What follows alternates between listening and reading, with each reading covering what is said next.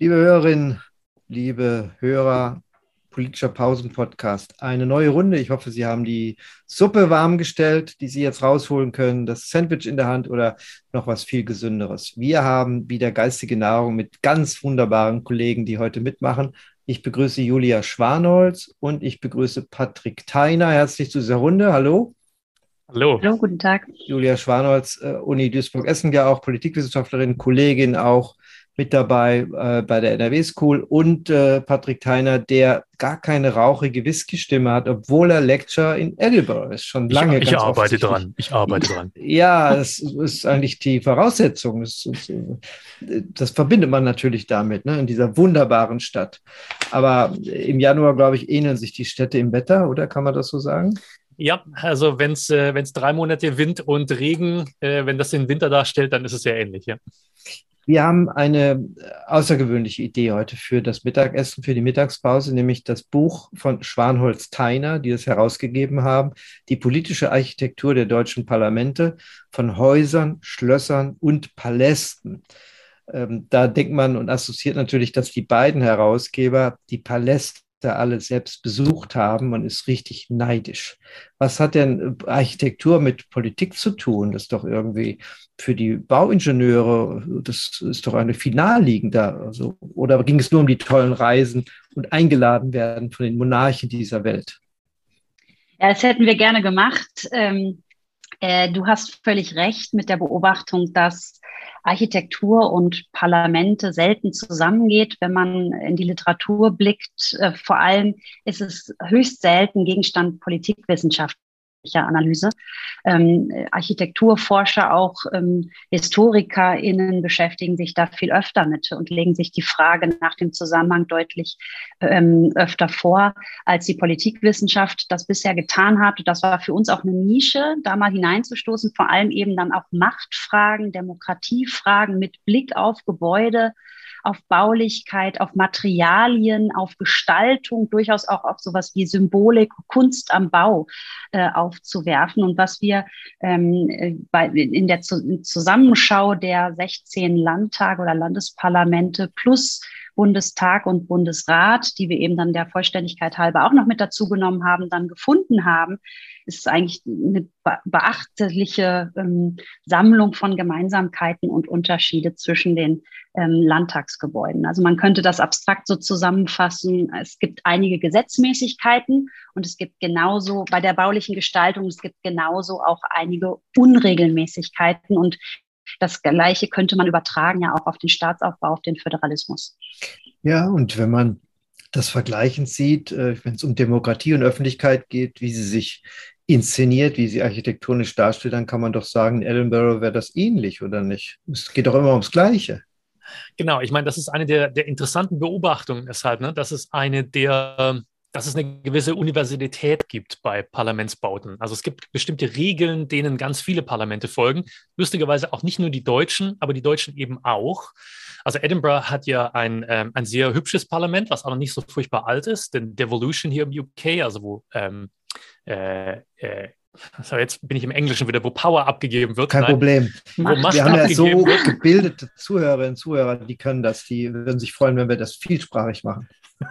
Sehr gerne, ich probiere es. Wird sich wahrscheinlich anhören wie Denglisch bei der Bahn am Schluss, aber ich probiere es. ähm, also wo Macht abgegeben wird an die, an die Landesbestandteile. Einer davon ist natürlich Schottland und ähm, die haben sich hier ein ganz tolles neues Parlament hingebaut, was ganz ähnlichen Regeln folgt wie manche von den neu, moderneren deutschen Parlamenten. Also zum Beispiel Glas, zum Beispiel natürliche Materialien, zum Beispiel eine recht ausdrucksstarke Architektur. Wenn jemand in Edinburgh ist, das Parlament kann man ja anschauen. Ja, Habe ich gesehen, ist ganz, ganz faszinierend. Absolut. Ja. Also wenn Sie mal eine nüchterne Phase haben beim Besuch, dann da rein.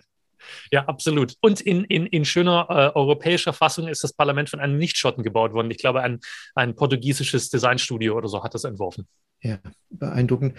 Gut, jetzt kann man natürlich sagen, ähm, wie sich das auch verändert hat. Es gibt ja auch äh, neuere Bauten. Also ich habe traditionell als Kind noch kennengelernt, auch durch Bonner Besuche, äh, diese konfrontativen Bauten, vorne Regierungsbank und dann erhöht, ne, so obrigkeitsstaatlich. Man musste hochgucken zum Bundestagspräsidenten und die Regierung saß hoch ganz ausdrucksstark. Und dagegenüber eben das Parlament und vielleicht hat man irgendwo auch noch die Opposition gesehen, so ungefähr.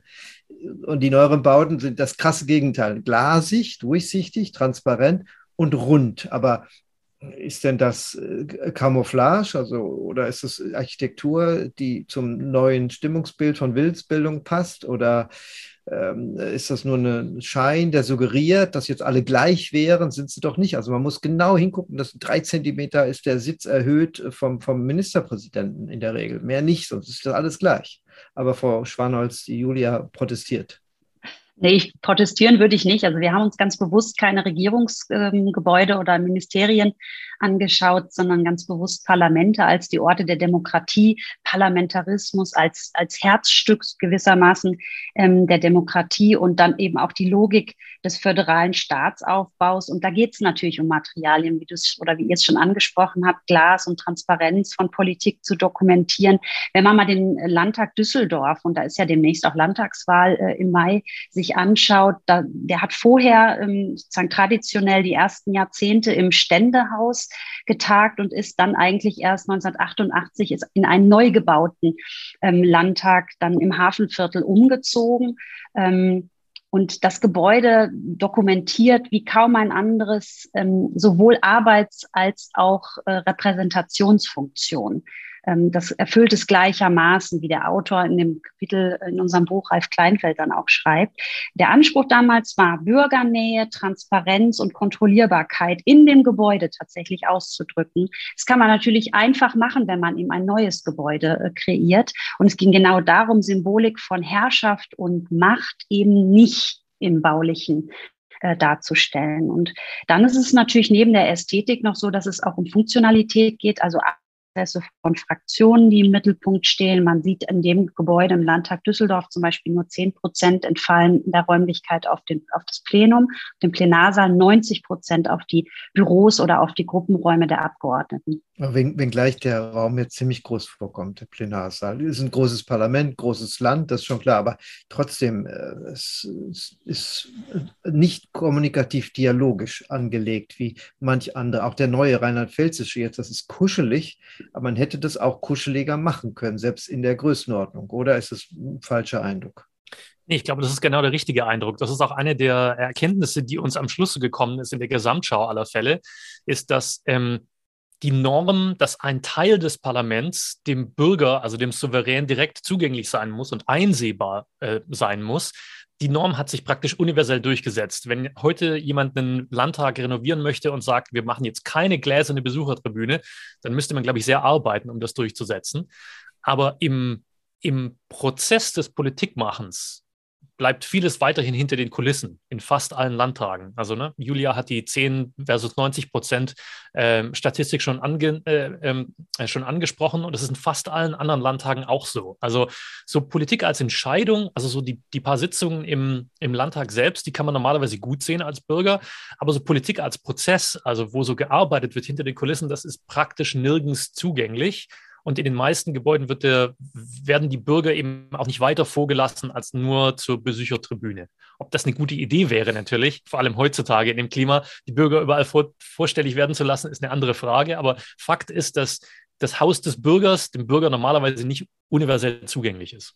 Ja, und wenn wir sehen, wie sich Interessenorganisationen stark gemacht haben, wie sich Lobbyismus verändert hat, wie aus Government letztlich Governance wurde, um Politikmanagement zu beschreiben, müsste man ja all die verschiedenen organisierten und nicht organisierten Interessen auch irgendwie abbilden, dass sie auch zugucken, ne?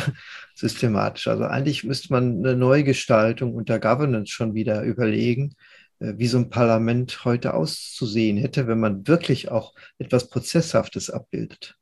Also es gibt Wobei, eine interessante, oh sorry, ich wollte dich nicht über, überreden. Äh, es gibt einen interessanten Ort, auf den ich hinweisen will, äh, nämlich die Parlamentskantinen und äh, Parlamentskafeterias, ah. Äh, die übrigens ein ganz interessanter Ort sind zu, äh, zur Begegnung von Politikern, aber auch Politikern mit Bürgern natürlich ne? und vielleicht auch mit Interessengruppen, die normalerweise nicht so mitgedacht werden, wenn man über Parlamentsarchitektur und, und Politik, die sich in Architektur ausdrückt, denkt, aber die trotzdem ganz wichtige Räume sind.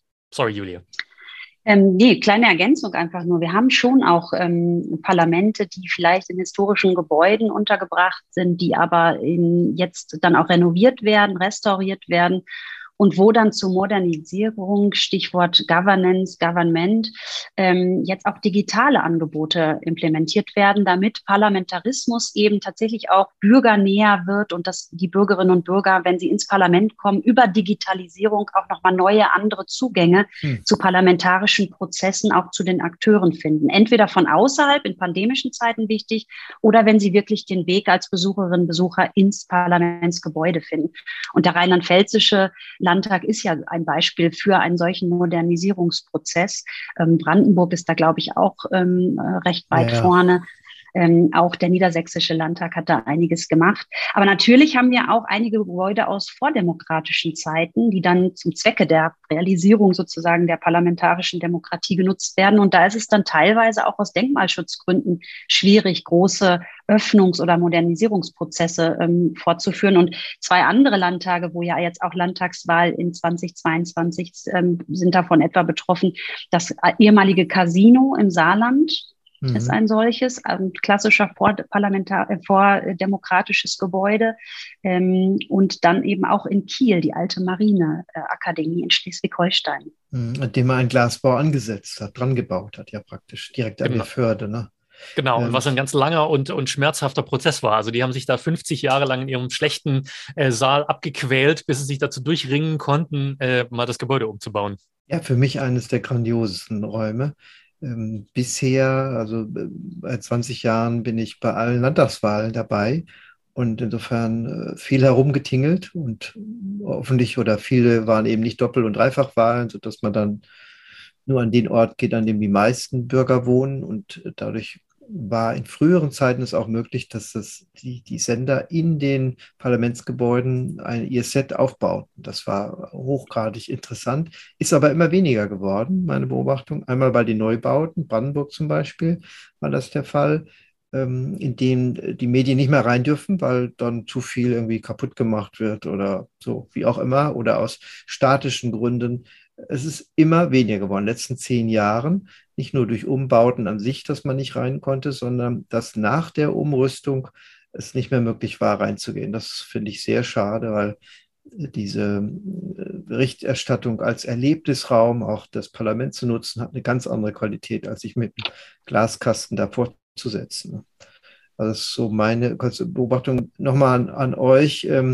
Die Frage, wenn man jetzt den modernisiert oder weiterplant oder neu plant, ist das eine politische Entscheidung dann? Dominieren die Architekten oder die, die Budgethoheit haben und oder werden da Bürger integriert oder fragt man gezielt Abgeordnete, Langjährige, die sagen, so müsste es sein? Also es sind normalerweise, es sind ganz interessante Prozesse und die Prozesse sind sehr unterschiedlich über, über Parlamente hinweg. Ähm, die Norm, dass Bürger irgendwo integriert werden müssen in den Prozess, ist, ist schon, ich, ich, glaube, relativ tief verankert. Aber wann in dem Prozess zum Beispiel die Bürger zum, zu Wort kommen, ist sehr unterschiedlich. Ähm, ein Trend, den wir festgestellt haben, ähm, ist, dass äh, diese Umbauten normalerweise entweder sehr konfliktträchtig sind, also wo man sich nicht mehr über die Stuhlpolster einigen kann, ja. oder auf der anderen Seite, die, die extrem harmonisch ablaufen. Äh, in einem Ausmaß, das man aus der Politik und auch aus der Landespolitik normalerweise nicht gewöhnt ist.